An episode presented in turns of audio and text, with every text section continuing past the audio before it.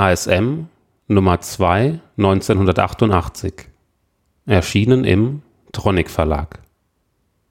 Seite 46 Überschrift Giannas Albtraum. Programm Gianna Sisters. System C64 getestet.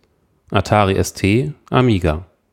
Preis ca. 35 DM Hersteller Rainbow Arts Gütersloh Muster von Rainbow Arts Stellen Sie sich mal vor, Sie sind ein kleines Mädchen und haben einen Albtraum, aus dem Sie nicht mehr erwachen können. Das ist nämlich genau das, was dem Mädchen Gianna im Spiel Gianna Sisters von Rainbow Arts passiert. Die kleine Gianna gerät damit in eine verwunschene Welt, in der es von Gefahren nur so wimmelt. Schwerkraft ist fast keine vorhanden, so dass sie schweben kann. Überall sind merkwürdige Bauten und Strukturen zu sehen. Im Boden gibt es viele Spalten und seltsame Kreaturen treiben ihr Unwesen. Gianna kann den Traum nur dann verlassen, wenn sie den magischen Riesendiamanten findet, der irgendwo versteckt ist. Damit Gianna aber nicht ganz allein ist, besteht die Möglichkeit, ihre Schwester Maria in den Traum mitzunehmen. Zwei-Spieler-Option. Dies war die Story zum neuesten Rainbow Arts Produkt Gianna Sisters. Der Programmierer Armin Gessert hat hier in Zusammenarbeit mit dem Soundtalent Chris Hülsbeck und dem Grafiker Manfred Trenz eine stark erweiterte Version des Spieleklassikers Super Mario Bros. geschaffen. Besonders der Sound des Spiels hat es mir angetan. Allein die Titelsequenz ist schon fast den Preis des Spieles wert. Was Chris Hülsbeck da aus dem Soundchip des C64 hervorzaubert, das gehört zur absoluten Spitzenklasse. Die Melodie, die während des Titelbildes zu hören ist, glänzt durch zahlreiche Einzelheiten, die selbst beim C64 nicht alltäglich sind. Fünf Stimmen, digitalisiertes Schlagzeug und eine gute Komposition. Und dies alles zusammen ist mir in der Bewertung eine 12 wert. Allerdings ertönt diese Melodie nur beim Laden, da haben wohl Speichergründe ein Wörtchen mitgeredet. Das Spiel selbst ähnelt, wie gesagt, dem guten alten Mario Brothers, Allerdings sind viel mehr Möglichkeiten vorhanden. Durch Aufsammeln von verschiedenen Symbolen kann man die Fähigkeiten der Spielfigur verändern. Folgende Symbole gibt es. Feuerrad. Damit verwandelt sich Gianna oder Maria in eine Punkerin, die sogar Steine zerschlagen kann. Blitz. Damit können Traumblasen geworfen bzw. geschossen werden. Doppelblitz. Die Traumblasen prallen an Hindernissen ab und können wieder eingefangen werden. Erdbeere. Die Traumblasen suchen sich ihre Ziele selbst. Uhr. Durch Drücken von Space werden alle Gegner kurz gelähmt. Bombe. Dies ist die gute alte Smart Bomb, die alle Gegner auf dem Bildschirm verschwinden lässt. Wassertropfen. Dadurch wird Gianna zwar nass, kann aber durch Feuer gehen. Lolly der bringt ein Extraleben. An dieser Aufzählung sieht man schon, dass einige Unterschiede zur Vorlage bestehen. Die Grafik hat aber eine verblüffende Ähnlichkeit mit dem Original. Allerdings muss ich sagen, dass mir Gianna Sisters etwas besser gefällt. Das Scrolling ist butterweich und bietet keinerlei Ansatzpunkte für Kritik. Besonders gut gelungen ist die Steuerung. Sie ist zwar etwas gewöhnungsbedürftig, hat man den Dreh aber erstmal raus, dann kann man sehr genau steuern. Die Höhe eines Sprungs ist nämlich frei wählbar und außerdem kann man sich dabei bewegen. Während des Spiels ist ebenfalls Musik zu hören, diese ist zwar auch recht gut, an die Titelmelodie reicht sie aber nicht heran.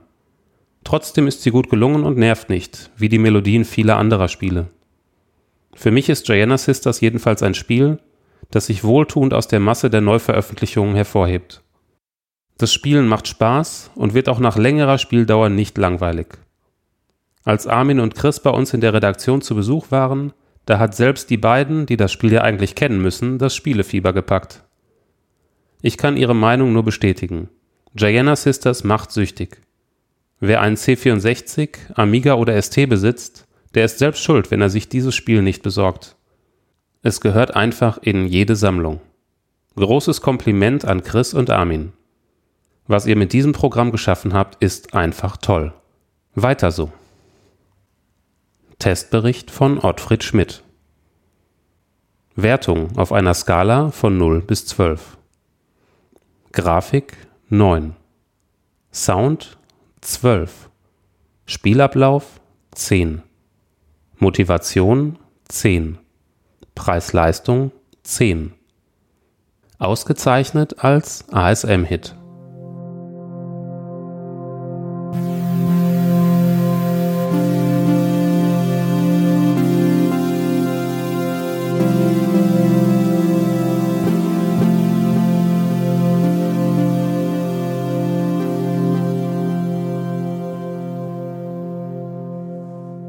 Powerplay Nummer 4 1991 Erschienen im Markt und Technik Verlag Seite 37 Überschrift Nachhilfestunde für Despoten. Spiel Genghis Khan. Genre Strategie. Hersteller Infogramm Koei. Circa-Preis 120 Mark in Japan ist Koei schon seit langem als Hersteller exquisiter Strategiespiele bekannt. In Europa waren diese bisher nur über Importkanäle, zum Beispiel Fantasy Production in Düsseldorf, zu ergattern. Genghis Khan ist der abschließende Teil einer losen Trilogie um Macht, Liebe und Reichtum im mittelalterlichen Osten. Der Spieler kann im Gegensatz zu den vorhergehenden Spielen ein Eurasien-Szenario anwählen, bei dem er als westlicher Machthaber um die Weltherrschaft kämpft. Koei-typischer ist das zweite Szenario, bei dem man in den Mantel des Genghis Khan schlüpft. Hier wie dort brütet man über einer Karte mit Provinzen oder Staaten und greift anhand umfangreicher Menüs ins Geschehen ein. Man darf Agenten zu unterschiedlichen Zwecken entsenden, die Steuern und Rüstungsausgaben in die Höhe schrauben oder eine benachbarte Königstochter zum Rendezvous zwecks Nachwuchs bitten.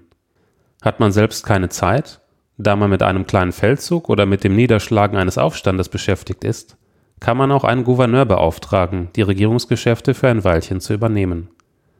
Im Verlauf des Spiels rekrutiert man deshalb Adlige einer besiegten Macht als Generäle oder Politiker in die eigenen Reihen.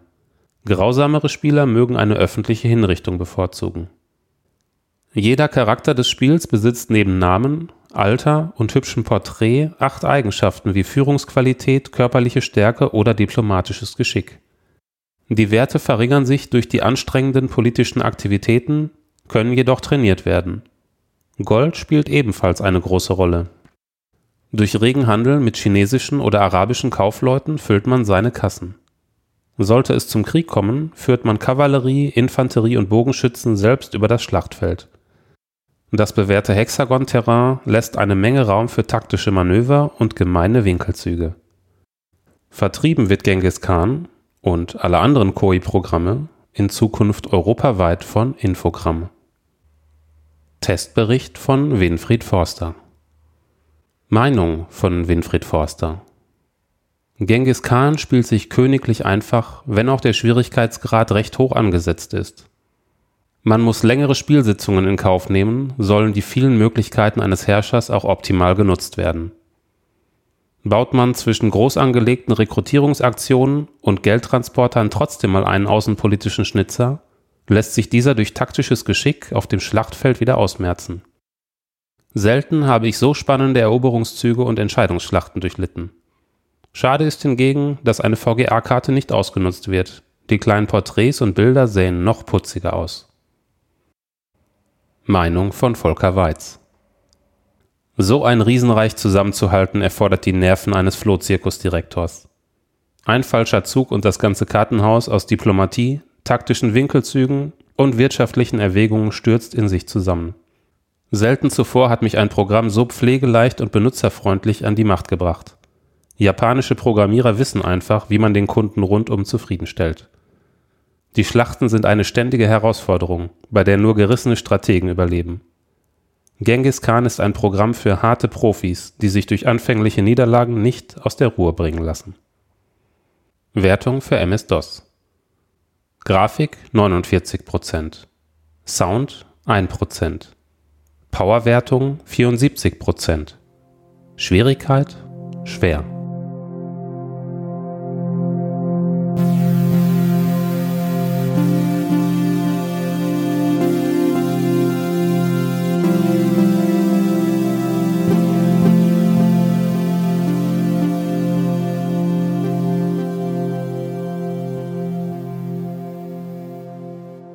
Powerplay Nummer 9 1991 Erschienen im Markt und Technik Verlag Seite 46 Überschrift Mars macht mobil. Programm Martian Dreams. Genre Rollenspiel. Hersteller Origin. Circa-Preis 120 Mark Wolltet ihr schon immer mal mit Wyatt Earp um die Wette schießen, mit Sigmund Freud über Mami plaudern, Lenin nach Marx befragen, Thomas Edison die Glühbirne klauen oder Rasputin nach dem Geheimrezept fürs Mädchenverführen fragen? Kein Problem. In Richard Garriotts neuem Rollenspiel Martian Dreams stolpern historische Berühmtheiten gleich im Dutzend herum. Das Szenario erinnert gewaltig an den guten alten Jules Verne und seine Reise zum Mond. Allerdings geht Garriott gleich ein paar hunderttausend Kilometer weiter. Der Tummelplatz des neuen Abenteuers ist der Mars. Anno 1893 wird durch ein kleines Missgeschick per gigantischer Kanone eine Rakete zum Mars abgefeuert. An Bord illustre Persönlichkeiten aus Politik und Wissenschaft, kurz die berühmtesten Leute der viktorianischen Zeitepoche. Damit die hohen Herrschaften nicht auf dem Mars verschimmeln, wird eine Rettungsexpedition geplant. Mit von der Partie ihr.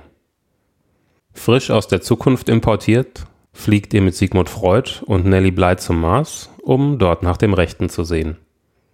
Auf dem Flug zum roten Planeten stellt euch Sigmund ein paar psychologische Fragen. Aus den Antworten wird euer Charakter ausgewürfelt, mit dem ihr später herumlauft. Auf dem Mars angekommen gibt's reichlich Geheimnisse. Während es sich die Vermissten, die leider nicht besonders gut aufeinander zu sprechen sind, Rasputin mag Mark Twain nicht, gemütlich machen und sich ihre eigene kleine Gemeinde bauen, entdeckt der kleine Marsforscher Spuren einer untergegangenen Zivilisation. Im Ultima-Stil stapft ihr auf der Suche nach den Gründen für das Verschwinden der Marsianer über den roten Planeten. In einem großen Fenster seht ihr eure Heldengruppe, in die bis zu acht Spielfiguren passen, nebst Umgebung aus der Vogelperspektive. Per einfachem Mausklick auf eine Schalterreihe am unteren Bildrand wird ein Befehl aktiviert. Ist ein Schalter umgelegt, reicht ein weiterer Klick via Maustaste, um eine Tür zu öffnen, einen Gegenstand zu untersuchen oder mitzunehmen.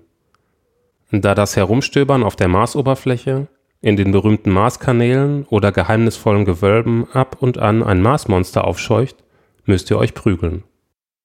Richard Garriott ist allerdings seinem bisherigen Stil treu geblieben und legt nur gedämpft Wert aufs Monstermeucheln.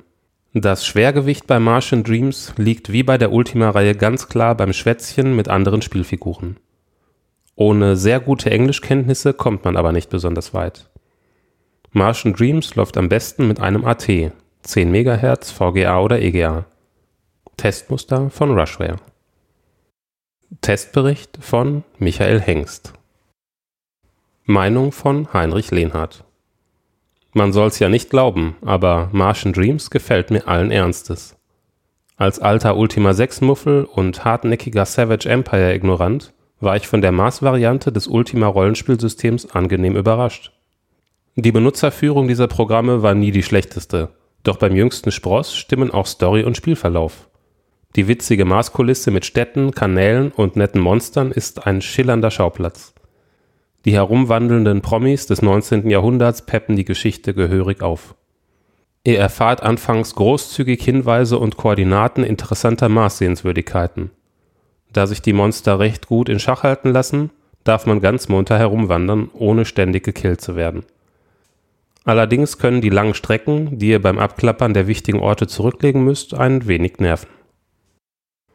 Meinung von Michael Hengst im Gegensatz zu Heini hält sich bei mir die Begeisterung für Martian Dreams in Grenzen. Zwar ist die Benutzerführung von gewohnt guter Ultima-Qualität, die stimmungsvollen VGA-Grafiken eine Wucht und die feinen Spieldetails, wenn die Gruppe ihr Nachtlager errichtet, wird mühsam ein Minizelt aufgebaut, zeugen von liebevoller Programmierarbeit. Trotz allem kann ich mich mit Martian Dreams nicht so recht anfreunden.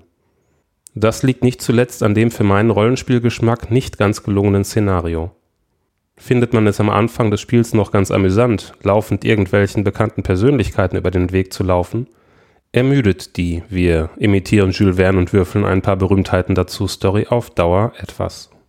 Ein echtes Ultima ist mir einfach lieber.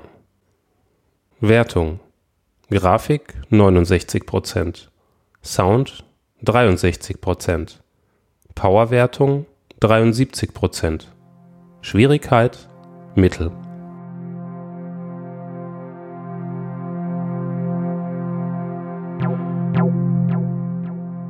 Das war Holy Hamster. Alte Spiele vorgelesen. Folge 12. Nicht ohne meine Schwester.